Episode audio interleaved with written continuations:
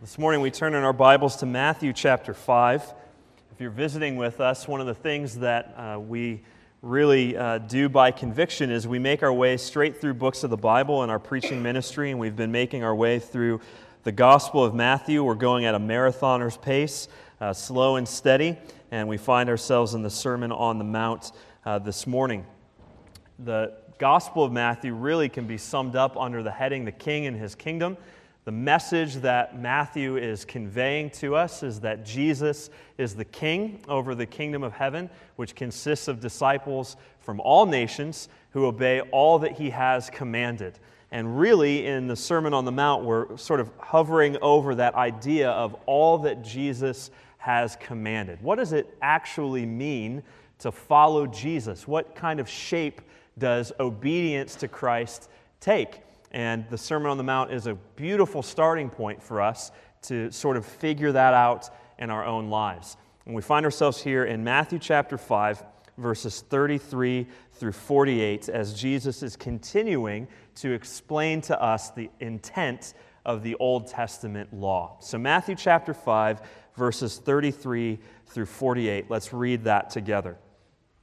These are the words of Jesus. He says, Again, you have heard that it was said to those of old, You shall not swear falsely, but shall perform to the Lord what you have sworn.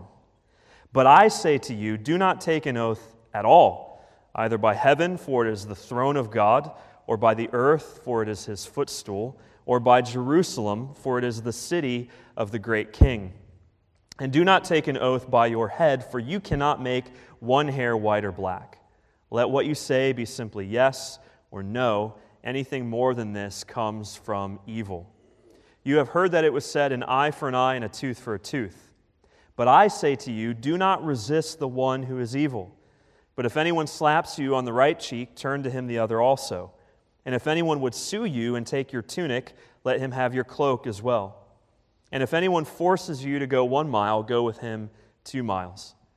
Give to the one who begs from you, and do not refuse the one who would borrow from you. You have heard that it was said, You shall love your neighbor and hate your enemy. But I say to you, love your enemies and pray for those who persecute you, so that you may be sons of your Father who is in heaven. For he makes his sun rise on the evil and on the good, and sends rain on the just and on the unjust. For if you love those who love you, what reward do you have? Do not even the tax collectors do the same? And if you greet only your brothers, what more are you doing than others? Do not even the Gentiles do the same? You therefore must be perfect, as your heavenly Father is perfect. These are the words of our Lord. Let's pray together. Father, we do wait for you, and it is our confession that it's on your word that we rely. And so we pray now with our Bibles open that you would, by your Holy Spirit, come and give us understanding. We pray that you would engage our hearts so that we might live differently. We pray that you would, by faith in Jesus, make us more like Jesus so that we would bring glory to you. Lord, we need your help for this, and so we pray now in Jesus' name. Amen. So, we've been learning a lot about botany at my house this week uh, because Henry has brought home from school a small pea plant in a styrofoam cup, which we are checking on almost on a daily basis to see how it's coming along. And the lesson that we're learning uh, is simply this that in order for something to produce fruit, or in the case of a pea plant, uh, a vegetable, uh, it has to have taken root, right? If there's nothing, if there's no root that has sort of taken, um, taken into the soil and, and being enriched and nourished, nothing is subsequently going to grow. Fortunately, in our circumstances, it's growing just fine. We're looking with great joy for the pea plant to eventually produce peas for us. I'm not really sure what kind of crop one pea plant produces. Maybe one of the farmers in the congregation can help us out. But at any rate, we're really excited about the peas growing from this pea plant. Very simple, basic lesson for a small child. But I think it's also a really basic and simple yet vital lesson for people who claim to follow Jesus. Because what the Bible teaches us is that in order for fruit to be produced in our lives, in order for obedience to really be effective and, and God glorifying in our lives, it must flow from a heart in which the gospel has taken root. It must flow from a heart which might be characterized as soil that is, according to the Beatitudes, poor in spirit and hungers and thirsts after righteousness. All too often, we get the cart way before the horse, and we begin to think about what it looks like to obey before we've considered what it means to belong. We worry more about morality than we do about faith in Christ. And if we just think about the massive obligation that Jesus has placed upon us in this section of the Sermon on the Mount, we'll see just how important faith is in producing our righteousness. This section of Matthew 5 comes, as it were, gift wrapped in two really staggering claims. If you look with me just for a moment at chapter 5 and verse 20, Jesus tells us that unless our righteousness, that's our practical, real life, boots on the ground righteousness, if it does not exceed that, if it's not more than that of the scribes and Pharisees, we will never enter the kingdom of heaven. That's off the top. And then at the very end of Matthew chapter 5, verse 48, he says something very similar. You, therefore, must be perfect. The word there means complete, whole, perfect. Just as your heavenly Father is perfect. That's the standard. We're talking about a different kind of obedience. Not the obedience of the scribes and Pharisees, not the obedience of religious people who have good intentions and try their best. We're talking about obedience which flows from the heart that is in awe of the Lord Jesus Christ because of all that he has done for us. That's what it means to have an exceeding righteousness and a perfect righteousness.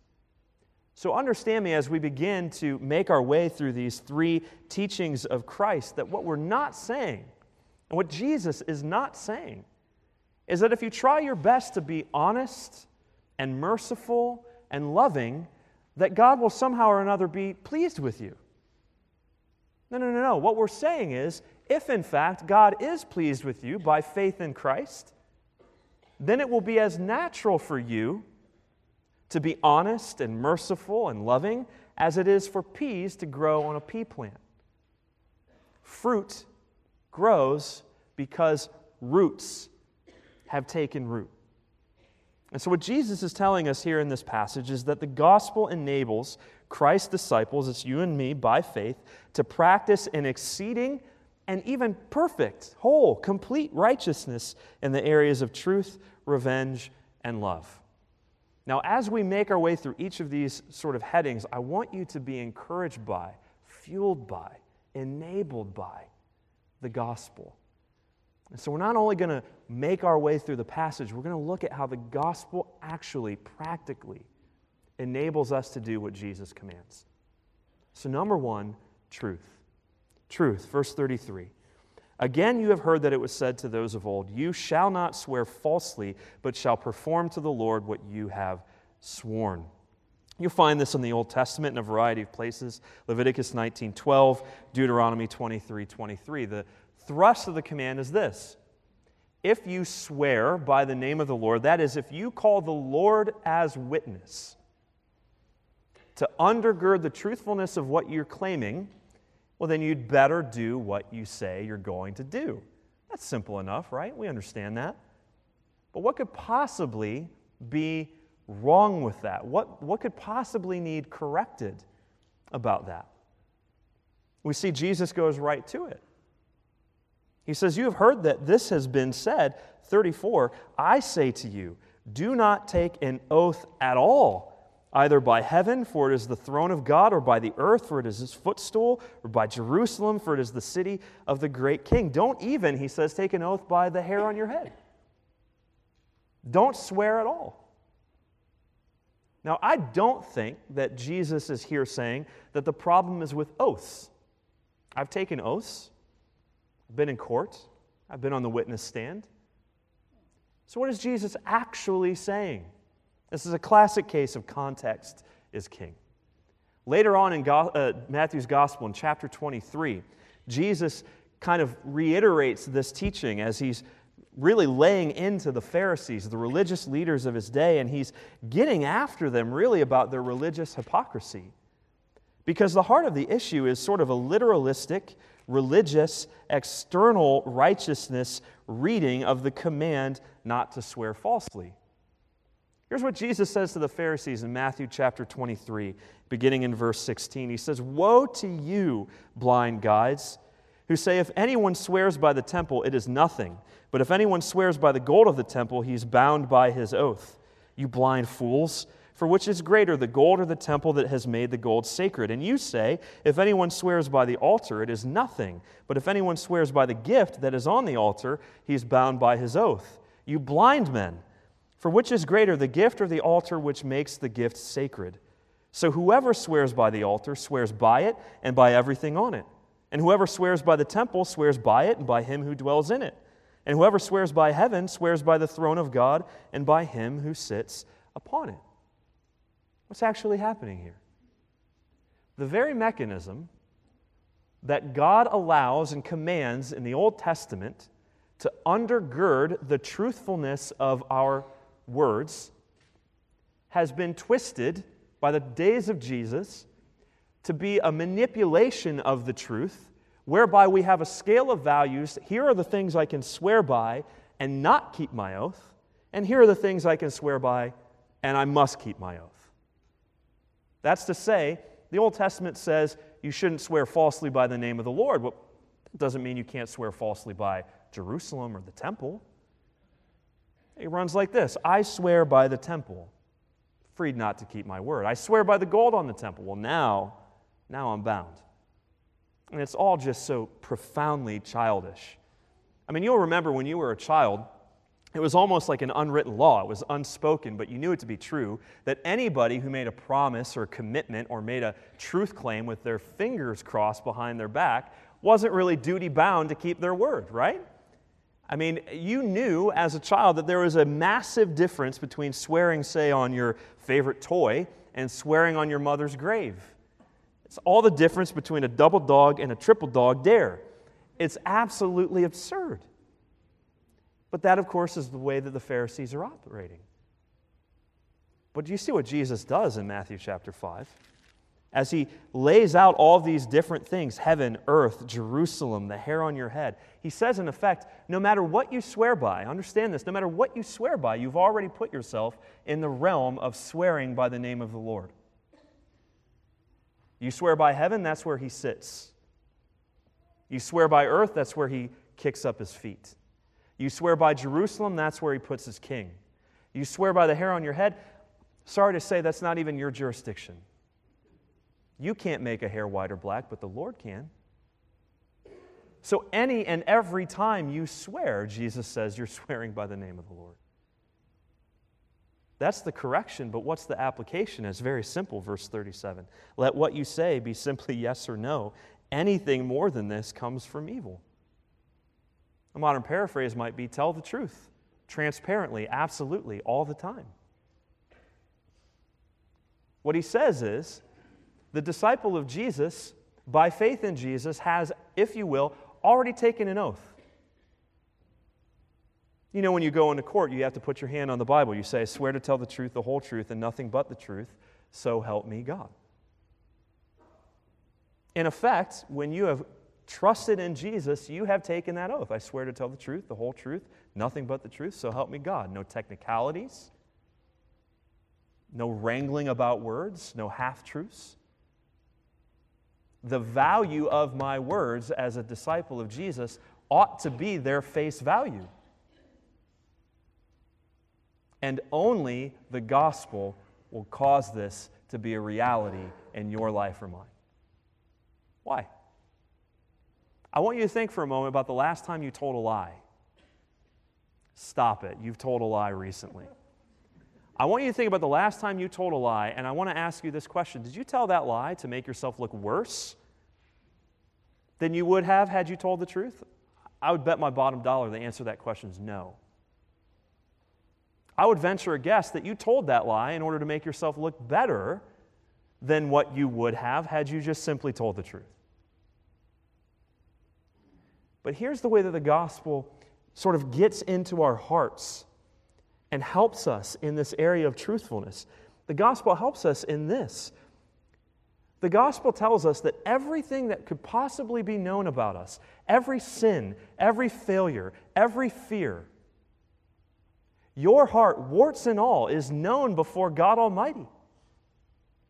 And in Christ, it's all fully forgiven.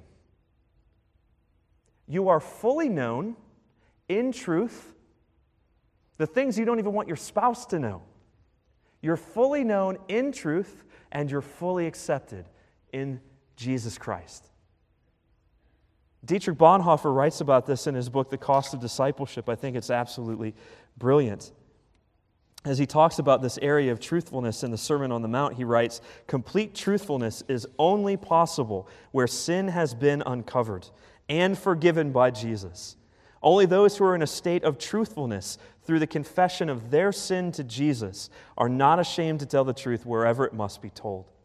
The cross is God's truth about us, and therefore it is the only power which can make us truthful. When we know the cross, we are no longer afraid of the truth. I'm fully accepted, I'm fully known, I have nothing more to hide. Is that you and Jesus? Nothing left to hide.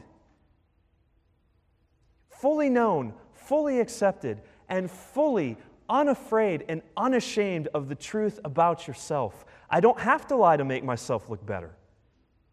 I don't have to swear an oath on the front end to make my intentions appear more pleasant than they actually are. I can be myself in transparent and universal honesty because Jesus knows me transparently and honestly, and He loves me. That's grace. Gospel driven honesty in our speech. The problem is not with oaths, the problem is with our hearts. And only the gospel can change our hearts. Secondly, revenge. Revenge, verse 38. You have heard that it was said, an eye for an eye and a tooth for a tooth. But to be so careful here in understanding what the Old Testament actually teaches and understanding what Jesus is not meaning to teach.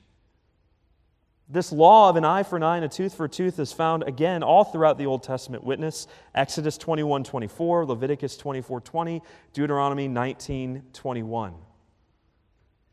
But to think rightly about the way that the law of God is delivered to the people of God in the Old Testament is to say just that it's delivered to the people of God. It's delivered to Israel as a nation, governed under the ruling authority of God's law. So, the command that Moses gives to the people of God, firstly, eye for an eye, tooth for a tooth, is not delivered to individuals. It's delivered to Israel as a nation state. Paul says in Romans 13 that the governing authorities are God's avenger when people do those things which are wrong. Justice is not bad, justice is good. Praise God for justice. But what Jesus is getting at here is the idea that the eye for an eye and tooth for a tooth law applies to me as an individual. So now, in the face of personal grievance, I'm able to enact personal retribution, seeking my own revenge, taking matters into my own hands. Secondly, and we often miss this, the, the law of an eye for an eye and a tooth for a tooth wasn't to ensure that justice would be severe enough. I mean, do you really think for a moment that we human beings have a problem with administering justice that fits a crime? The issue is to ensure that justice doesn't transgress the boundaries of what's appropriate. It's meant to prevent two teeth for one tooth, two eyes for one eye. Do you realize that if you watch any of those crazy documentaries or stories about those Hatfields and McCoys, that the whole thing began, we think, over a stolen pig? We got blood all over because of a stolen pig. You stole my pig, I'll kill your brother. That's what happens when we take matters into our own hands. And so Jesus is not overturning justice, rather, he's curbing our sinful delight in personal revenge and retaliation. If you hit me, I'll hit you harder. Look at how he corrects. But I say to you, do not resist the one who is evil. But if anyone slaps you on the right cheek, turn to him the other also. And if anyone would sue you and take your tunic, let him have your cloak as well. And if anyone forces you to go one mile, go with him two miles. Give to the one who begs from you, and do not refuse the one who would borrow from you. Now, understand, Jesus is trying to correct our delight in retaliation. We have to think and use our minds. He's not saying if someone comes up to you this afternoon and says, I'd like you to empty your savings account for me, you automatically have to do that. The principle is don't retaliate, don't resist an evil person. Don't take personal revenge. The disciple of Jesus can never be. If he or she is a disciple of Jesus, can never be characterized as vindictive, vengeful, defensive. That flies right in the face of what Jesus calls his people to be. And the temptation is always, for me as it is for you, to begin to question the wisdom of the Lord Jesus and say, well, that's just not practical. Who can actually live that out? I mean, you don't have any idea the kind of wrongs that I face daily. You tell me to turn the other cheek. I do that, I'll be black and blue all of the time. But understand this there's not an illustration that Jesus gives here that he does not personally enact in Jerusalem. How does the gospel help me to shun my propensity to seek revenge myself? It corrects, first of all, my notion that I have any rights as, I'm belonged, as I belong to Jesus, but also it shows me that Jesus, as he dies for my sin, not only as my substitute, but also as my example, it shows me what the path of non resistance actually is. Follow me down the road to Jerusalem with the Lord Jesus for a moment. What does Jesus do in those final hours of his life? Let's just go with turning the other cheek. Matthew chapter 27, or rather, chapter 26, 67, and 68. Then they spit in his face and struck him, and some slapped him, saying, Prophesy to us, you Christ. Who is it that struck you? No retaliation. What of his tunic and cloak? Chapter 27, verse 28, they stripped him and put a scarlet robe on him. Chapter 27, verse 35, and when they had crucified him, they divided his garments among them by casting lots. How about that bit about going the extra mile? When they had mocked him, chapter 27, verse 31, they stripped him of the robe, put his own clothes on him, and they led him away. Oh, by the way, you can carry your cross with you to crucify him. The only way that you or I will ever adopt the attitude of Paul in 1 Corinthians chapter 6 verse 7 where he says in the CSB, why not rather be wronged? Why not prefer being wronged to retaliation? The only way that we'll get there is if we're in awe of the one who like a sheep to the slaughter was silent to pay for our sins and to show us the way of being in this world which which actually exemplifies it. The only way you and I will hate revenge is if we love Jesus. The gospel enables us to crucify our desire for revenge and rather to be merciful. Thirdly, finally, love. Truth, revenge, and love Verse 43 You have heard that it was said, You shall love your neighbor. And then there's this tricky bit, and hate your enemy. Leviticus 19:18 there is clearly a command in God's law to love our neighbors as ourselves. Jesus says this is the great commandment. But again, here's the problem with a religious, literalistic reading of the Bible. People whose hearts aren't transformed begin to seek after loopholes, don't we? It's, it's clear. I love my neighbor, but that doesn't tell me anything about my enemies. Sure, I'll love my neighbors, but I'll hate my enemies. And so, Jesus, like a master preacher, shows us that God's law, the target of the arrow of God's law, is not our external behavior, it's our hearts. He says, No, no, no. Verse 44 Love your enemies and pray for those who persecute you. There's an assumption if you follow Jesus that you'll be persecuted. Jesus says, Pray for those people who persecute you, so that you may be sons of your Father who is in heaven. That is vital. So that you will be sons of your Father who is in heaven. A few years ago, I was in seminary. And I took a, a course on the Sermon on the Mount. I was driving to work one day and turned on NPR, and I heard a couple of Buddhist monks talking about the Sermon on the Mount. I thought, well, this is rich. So I listened intently. Was really thrown off because one of the Buddhist monks was Uma Thurman's father, you know, the actress Uma Thurman. It's her dad, he's a monk. And he was sharing his view of Jesus' love ethic. And he said, Man, I love, I love this teaching of Jesus that we should love our enemies. That's beautiful. I try to live my life by that, but I hate the idea of God as Father. You hate the idea of God as Father. You love the teaching of Jesus, you don't love his, his Father. It's, it's difficult. And the reason it's difficult is that his brass tacks application, where is the hope in this, was, was as follows.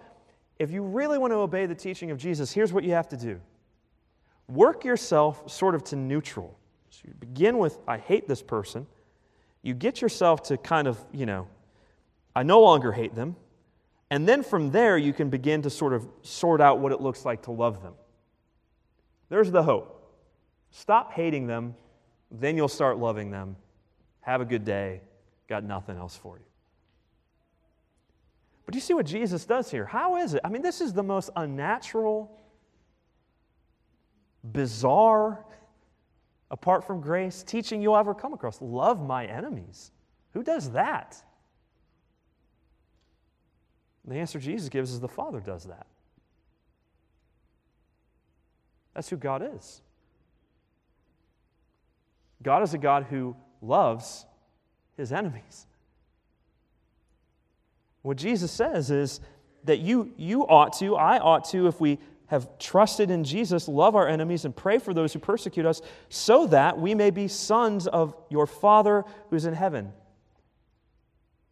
That's to say, so that people will look at you and say, boy, he or she, they're, you know, that's her, uh, the father's daughter. The way she loves her enemies, just, she looks just like God. And you know what that does? That gives you assurance that you actually know God through Christ. Because it's the character of God and his love for you while you were yet an enemy, Romans 5, that then propels you outward towards your enemies in love far more profound than the interview with the Buddhist monks was an interview I heard with a, a woman on NPR whose son had been murdered, brutally murdered. They're sort of following her story, her story of recovery. And at one point, the interview stops, and you hear a sound clip, and you hear this sweet elderly woman. And she says, I love you, son. The voice on the other end of the phone says, And I love you, Ma. And you think for a moment, boy, this is difficult. This is really difficult to listen to. Because this has got to be a recording from prior to the, the young man being murdered. But you know when it got really difficult, really challenging, is when the narrator came back on the, the broadcast and said, That's Mrs. So and so speaking to the young man who murdered her son. I love you, son. I love you, Ma. Because this woman had come to know that while she was yet a sinner, Christ died for her. That there is a father who knows what it's like to lose a son and who freely gave him up for her soul. She had come to understand that God the Father, He, he loves even his, his enemies.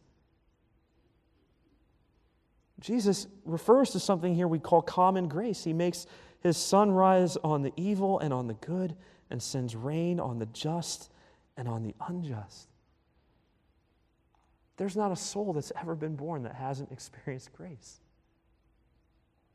Every breath that you and I take, even if you're not a Christian here this morning, God is so abundantly gracious to you. You're alive. He pours out His grace in society, in music, and art, and culture, and politics. He, he's gracious. And not only is there never been someone who's existed who hasn't experienced grace, there's also never been anyone, anyone who's deserved it. This is who God is. Note the connection, loved ones. Note the connection between theology and my life. If I know who God is, He is good, He is loving, then I too will be loving. If I've experienced His grace in the gospel, I then will be loving. I'll be just like my Father. Do not even the tax collectors greet those who greet them? That's Pharisee and scribe righteousness. That's phony righteousness. That's fake righteousness. That's not, that's not Jesus. It's only as I look intently at my Heavenly Father and His love for me in Christ, the way that He knows everything about me, I'm exposed in truth before Him. It's the only way I'll tell the truth. It's only when I look at Jesus on that road to Calvary as he stops in Jerusalem and shows me what it looks like to, to not seek his own revenge and retribution, even though he had every right to, that I will say, why not rather be wronged?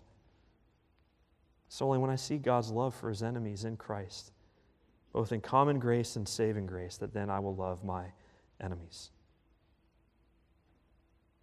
But it's only it's only the person who's come to wrestle with these things in Christ who's got any business saying, Oh, yeah, kingdom of heaven, I know that. I'm a part of it. Disciple of Jesus, yeah. Following him. Saved by grace alone, sins forgiven. I'm part of that great company of people from every tribe, tongue, and nation who will one day gather around his throne and rejoice. How do you know? Well, let me tell you how I know. And I used to have a really complicated relationship with the truth. But now I'm fully known. I used to be vindictive. And I can't tell you how many fights I got into. You hit me first, I'm going to hit you right back. And in terms of loving my enemies, well, people knew you don't want to be on Wilmer's bad side. But everything's different now. Person says, You mean like you're like a new creation? Like that old is gone, new has come thing? Yeah. Yeah, exactly that. And I want to tell you how you could be made new as well. gospel belief. Yeah? Gospel belief is the root. Gospel obedience from the heart is the fruit. And the beauty of the way that God has organized this whole thing is you can't have one without the other. They go hand in hand. The heart in which the gospel has taken root will produce obedience as naturally as a pea plant will produce peace. And praise God for it. Let's bow and pray together.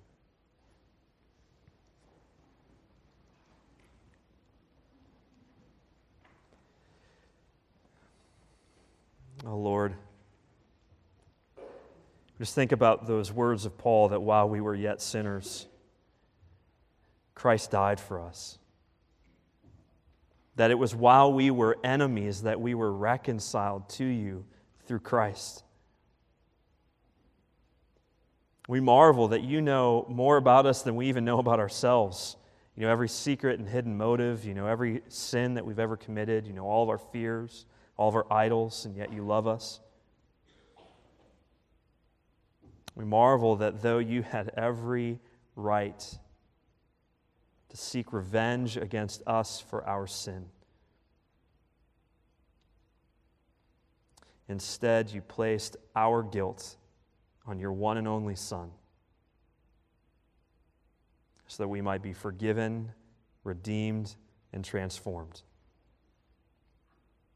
And so, Lord, we pray that as we look at Christ and as we stand in awe of Christ, these amazing gospel truths would then lead us to live lives that are different. Or as we read these words, we understand what it means to say we are a peculiar people. We pray that you'd help, help us keep Christianity weird by walking in obedience to Jesus. We pray in Christ's name. Amen.